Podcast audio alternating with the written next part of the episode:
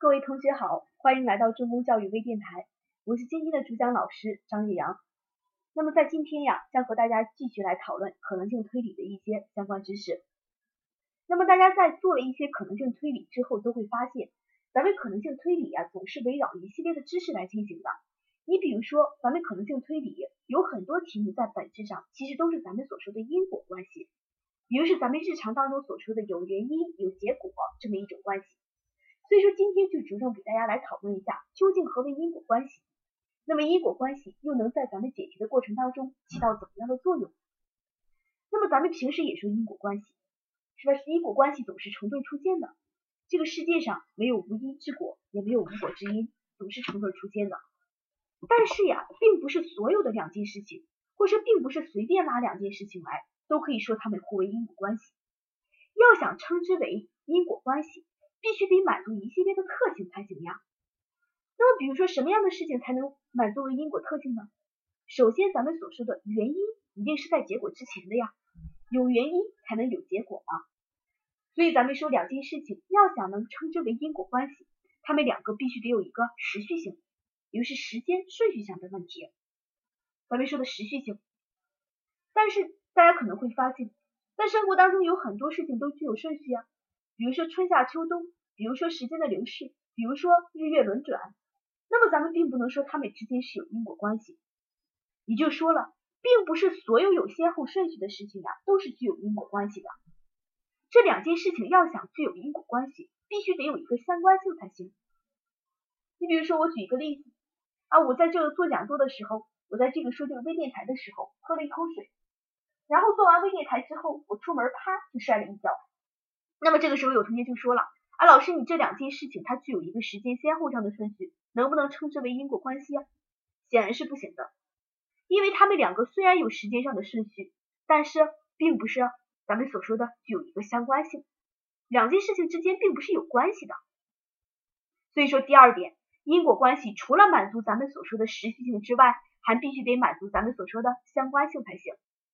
那么第三点，这个相关性呀。并不是说我觉得相关它就相关，这个相关性必须得是客观存在的才可以。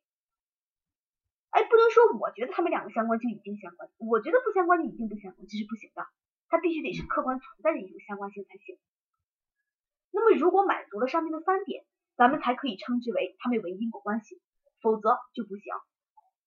那么这个时候我给大家说一件事情，这时我这样说，我说同学们。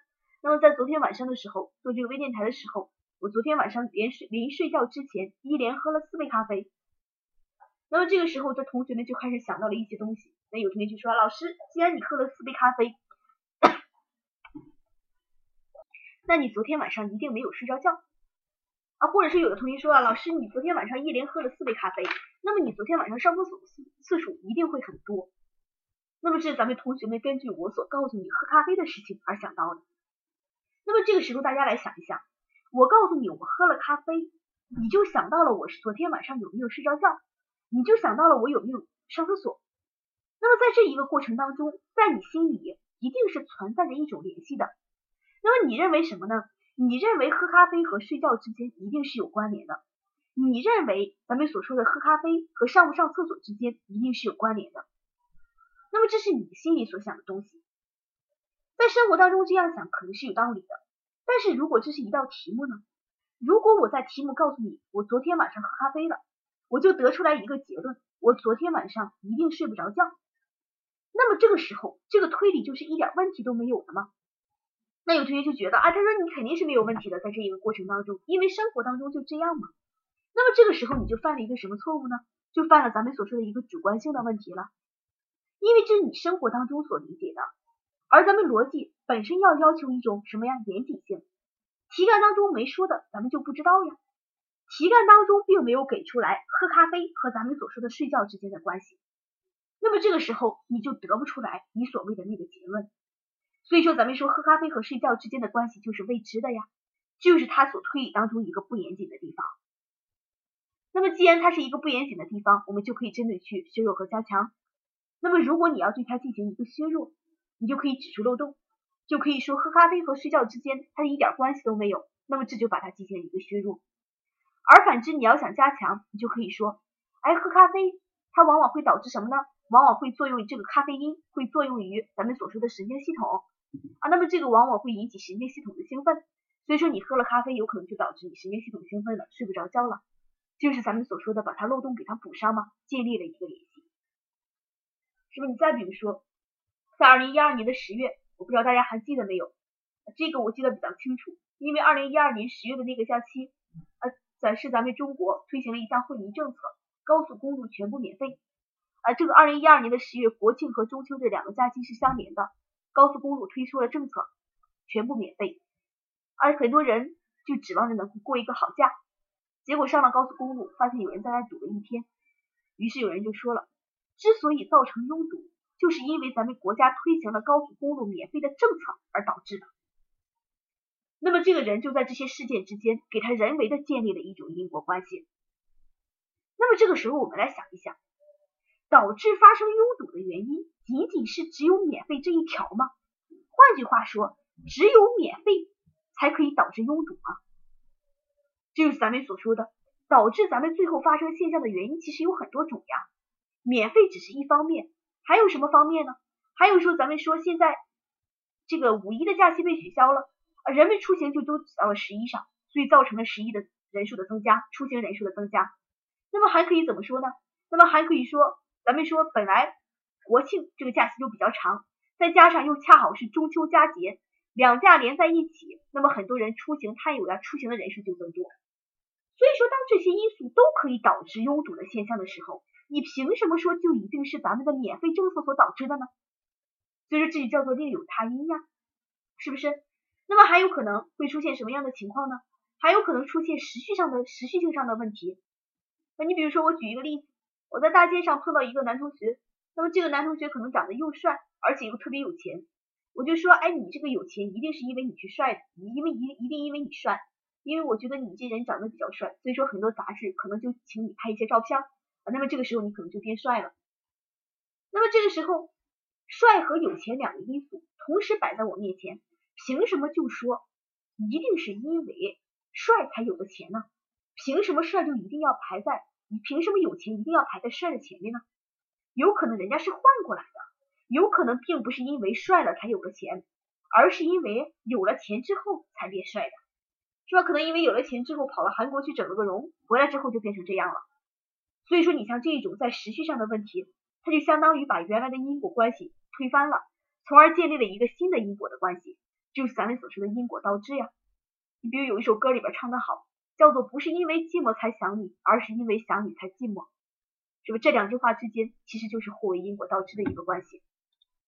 那么这个时候咱们来看一下，看一下这个题目也是咱们的国考真题啊。最近一项研究指出，经常吃沙棘果呀，对儿童的智力发育有益。研究人员对五百六十名儿童调查之后，发现经常吃沙棘果的儿童智力水平要比较高啊，比很少吃的要高。因此，研究人员发现了他们之间的联系。那么，读完这个题干之后，我们能很清晰的知道论据和结论。结论就是说，研究人员发现了沙棘果和儿童之间的智力联系，也就是说，常吃对他的智力是有益的。然后结论据呢，就是前面他所做的那项调查，他让你选的是不可能削弱的。咱们来看一下四个选项，先来看 A，对成年人的发现，研究发现每天吃沙棘果的智力比不吃的人高。咱们题干当中研究的是什么？研究的是沙棘果和儿童智力之间的关系，而 A 选项说的什么？说的是成年人，是吧？所以说 A 选项是咱们所说的无关项，和题干当中说的压根连关系都没有。那么咱们答案看一下 B、C、D 到底是怎么削弱的？B 选项，沙棘果价格高，只有富裕的儿童才常吃，这些家庭有条件实现他的早期智力开发。那么这些家庭除了吃沙，这些儿童智力高的儿童除了吃沙棘果之外，还有这个还参加了这个早期开发。那么这个时候好几个原因都能导致这个结果，你凭什么就说是沙棘果的原因呢？有可能是他智力的原因吧。C 选项，课题负责人是生产商，目的是要扩充销售渠道。那么这个时候我们也可以发现他在怀疑整个结论有没有这个调查，或是这个调查做的准不准。第四个。沙棘果是喜欢的食品，家长通常把沙棘果作为礼物奖给智力表现优异的孩子。那么第四个选项就告诉我们了，有可能并不是由于你吃了沙棘果之后才优秀的，而是由于你的智力优秀了，你表现好了才有沙棘果吃。所以说，即使你同时是吃了沙棘果，同时智力又表现好，你也无法确定他们两个到底谁在前谁在后。所以说，从实际性的问题上来削弱了咱们的结论，也是咱们说的因果倒置。所以说这个题 B、C、D 都能削弱，答案选第一个。好了，以上就是咱们今天微电台的内容。那么还是再说一下，现在我们的讲座正在如火如荼的进行当中，大家有什么兴趣呀，包括有什么疑问呀，都可以到讲座的现场听一听咱们的名师对大家进行的指导，也可以在讲座之后和咱们名师进行一个咱们的老师进行一个面对面的交流，把你备考当中的困惑呀，或者是一些不解的地方向咱们老师请教。那么另外，咱们的中公杯现在已经报名报了一段时间了，如果你还没有报名，可要抓紧哦，马上就要开考了。那么再一个呀，如果大家在上自习或者是自己复习的过程当中碰到不会的题目，可以发送姓名加电话加国考难题到咱们的中公教育微信，一天之内会由专职的老师电话帮你解决难题。那么另外不要每不要忘记每天关注咱们的微讲座呀，每天一点小知识，每天都是免费学习的。那么今天咱们的微电台节目就到这里，咱们下期再见。